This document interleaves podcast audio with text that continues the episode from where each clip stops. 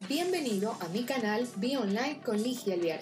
A través de este canal de podcast te vas a enterar de las últimas tendencias de marketing digital y negocios online que te permitirán convertir visitantes en seguidores y seguidores en clientes a través de estrategias digitales. Bienvenidos a un nuevo episodio de mi podcast Be Your Own Boss, sé tu propio jefe.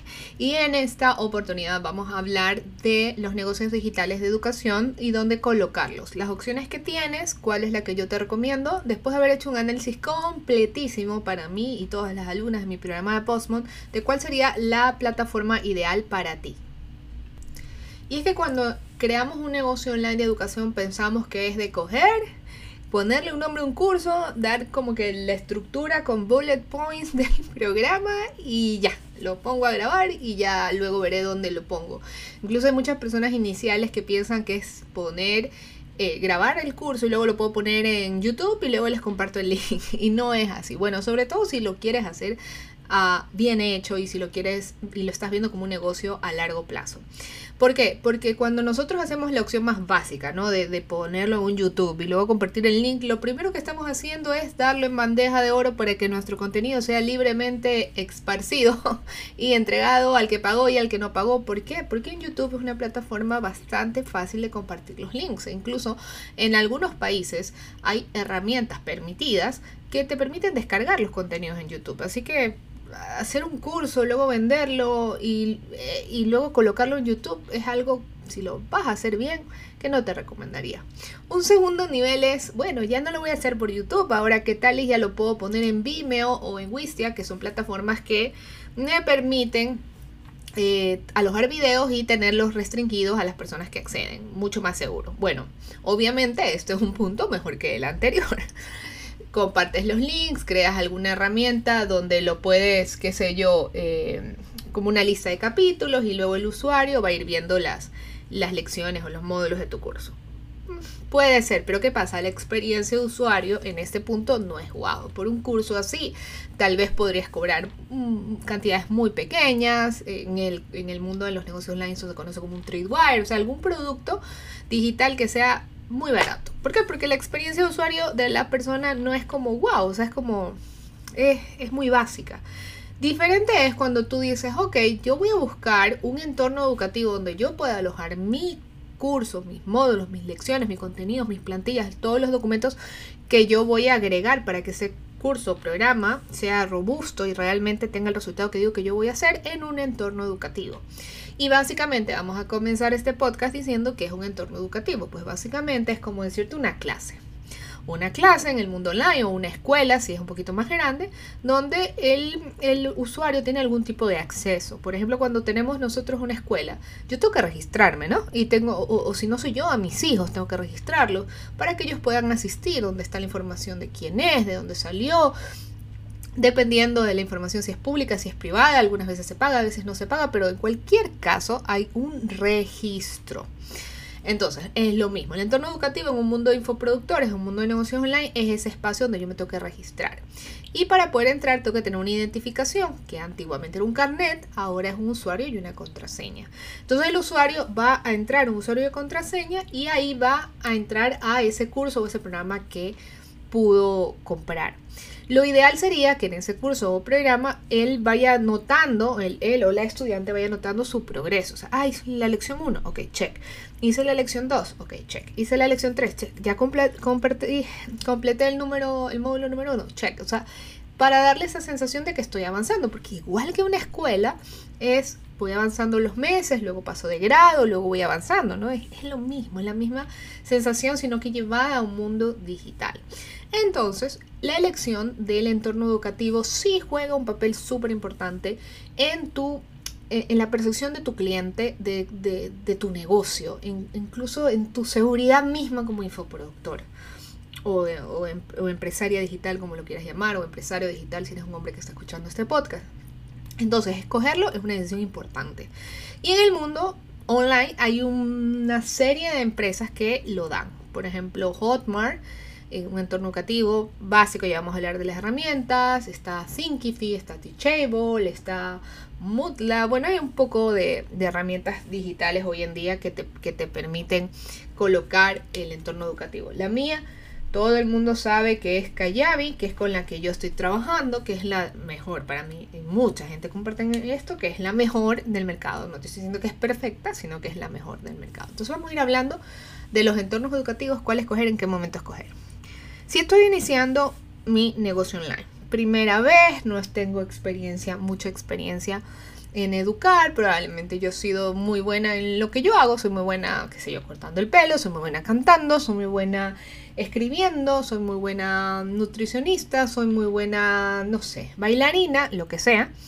Y quiero hacer un curso online para enseñarle a la gente lo que yo sé. Perfecto. Soy muy buena en lo que sé, pero no significa que soy muy buena educando. Entonces todavía no tengo claro si realmente este negocio de infoproducción es para mí. ¿Cómo escoger el entorno educativo en ese, en, ese, en ese momento que te encuentras? Pues bueno, ahí sí yo recomendaría escoger un entorno educativo que te permita no invertir mucho, es decir, que si no te va bien en esto, tal vez no eres buena educando, no conectas con las personas, simplemente este negocio no te gustó, no haya mayor riesgo. ¿Cuáles plataformas te recomendaría? Por ejemplo, Hotmart. Que Hotmart no te cobra por alojar el contenido, sino que te cobra una comisión. Y por, esa comisión te da el beneficio de, de alojar sus cursos ahí. Esa comisión es del 10% alrededor, puede variar, alrededor del 10% y ellos te cobran eso. Entonces Hotmart se queda con ese dinero, pero solo te cobra si vendes un curso. Si tú no vendes ningún curso, no te cobra nada, no hay ningún problema. Así que ideal.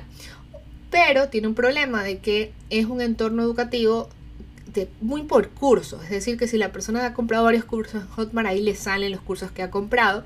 No es como solo los cursos que te han comprado a ti. ¿ok? Entonces, si ya estás pensando, no, no, no, es que yo quiero darme como una identidad más profesional, probablemente tenga que ir revisando un Thinkific, un Teachable, otras herramientas que son un nivel un poquito más altas. Por si acaso una de ellas es de los mismos dueños de Hotmart, sino que es una experiencia de usuario diferente. ¿Por qué? Porque ahora sí ya la persona entra y va a ver los cursos que me ha comprado a mí. El progreso a mí, o sea, es un poco más completo el entorno educativo. Estas plataformas de nivel 2, por ponerlo de alguna manera, son plataformas que te cobran un fin mensual. Entonces, si tú te encuentras todavía en duda de si este negocio es para ti, podrías escoger dentro de las plataformas de nivel 2, que te cobran un fin mensual, escoger la más económica. Revisar estas que te estoy diciendo para ver cuál es la más económica en ese momento o cuál es la que tiene alguna mm, promoción. Ellos sacan muchos temas por Black Friday o por ciertas festividades, cuál es la que te conviene más comprar.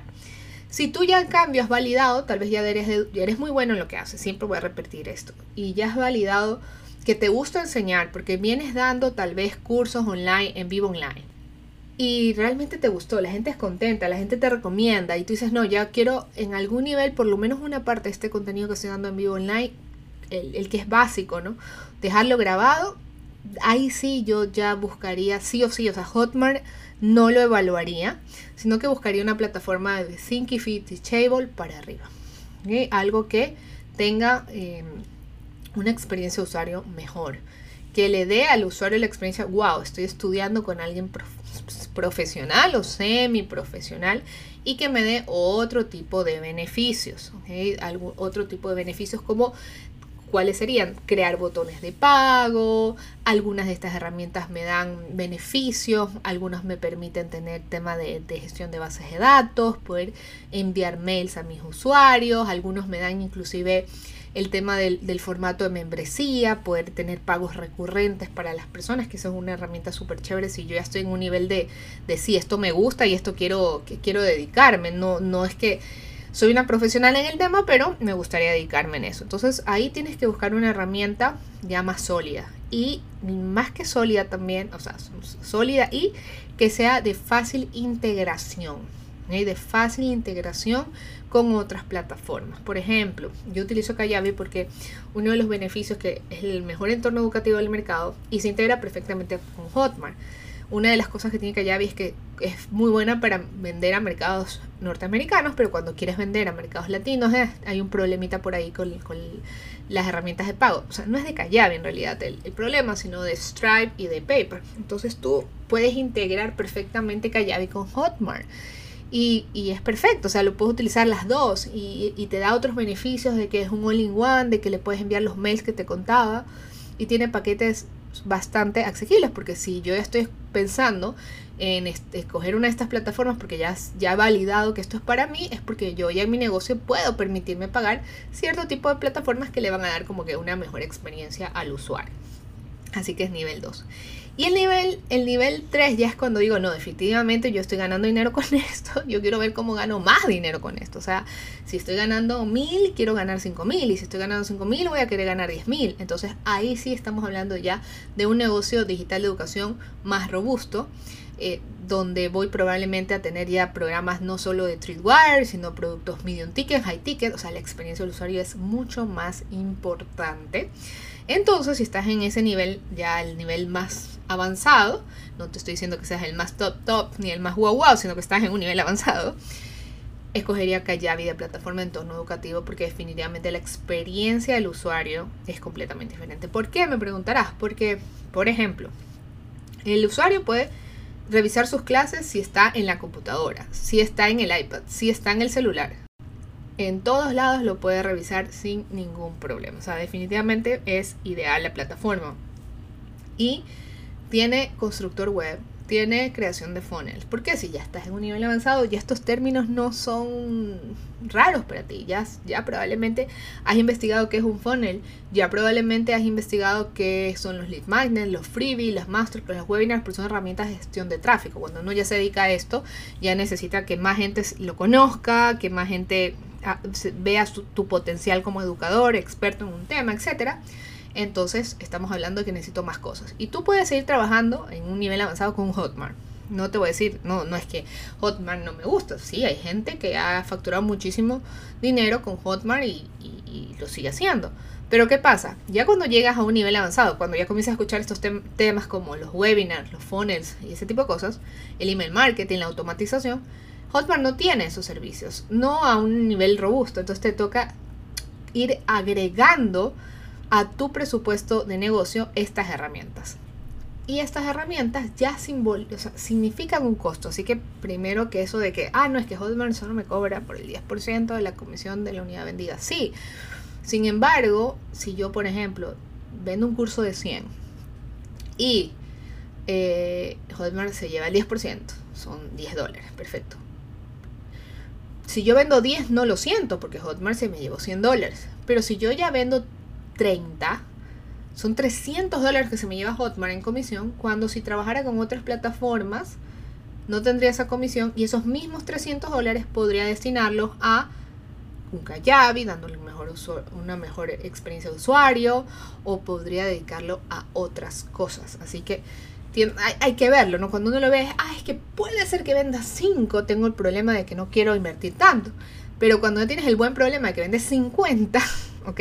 Ya es, hay que manejar otras cosas, ¿no? Y ya eso significa que te estás tomando el negocio en serio, que estás haciendo las cosas bien. Por eso te digo, si no, estás no te sientes en un nivel avanzado, por lo menos estás tocando con la yemita de los dedos el nivel avanzado. Entonces necesitas una experiencia de usuario mejor para el cliente, métricas para ti, para saber si la gente ve tus clases, no ve tus clases, cuánto ve tus clases, poder interactuar con los alumnos en comentarios, poder comunicarte directamente con ellos y todo eso lo hacen plataformas como Kayabi y si no lo haces con Kayabi, porque podrías seguir haciendo con Hotmart, tienes que pensar en que, a ver, ¿qué otra plataforma me puede dar ese servicio? A ver, ¿qué otra plataforma me puede dar email marketing? ¿Qué otra plataforma me da tema de web y funnels como ClickFunnels? Entonces todo esto tienes que saber que igual lo necesitas en un nivel avanzado de este negocio y como tú lo hagas es cuestión tuya, pero quiero que sepas que ya llegas a este nivel y no que el negocio online es un negocio que no tiene costos, porque es digital. Quítate esa idea de la cabeza.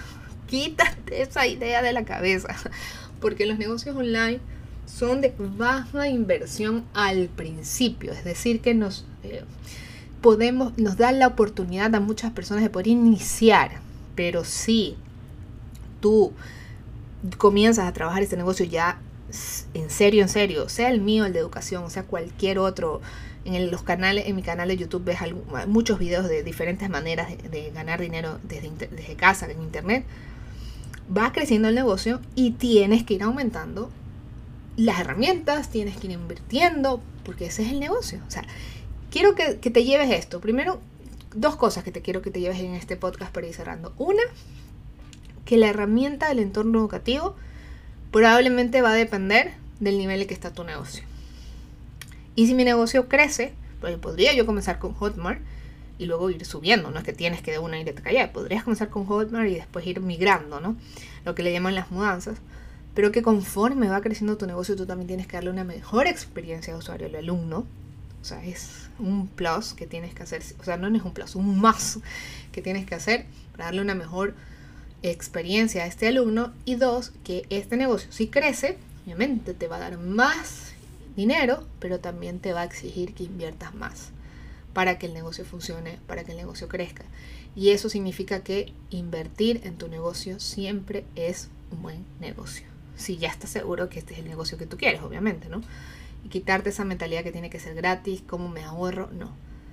Aquí se trata de dar la mejor experiencia a mi alumno, a mi cliente y economizar tiempo. Y si hay herramientas que me permiten economizar tiempo y me permiten que centrarme en lo que yo mejor sé hacer, no importa lo que tú mejor sepas hacer, es un buen negocio invertir en ellas. Es un buen negocio invertir en ellas, te lo repito. Hay que saber escoger, sí. Asesórate, revisa, pide información.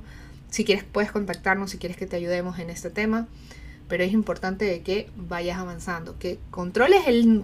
Tampoco te estoy diciendo que tengas 500 herramientas, tampoco, ¿no? Porque no es ningún modelo de negocio es, sustentable así, pero sí que escojas sentarte a escoger con qué herramientas vas a trabajar en tu negocio de manera estratégica con el fin de brindarle la mejor experiencia al usuario y permitir economizar tiempo y crecer más rápido.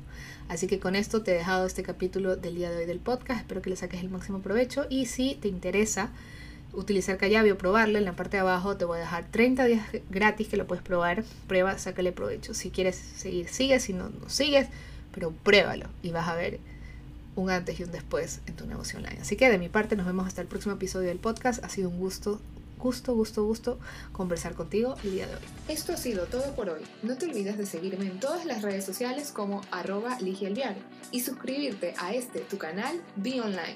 Nos vemos la próxima semana con más noticias del mundo digital y de los negocios online.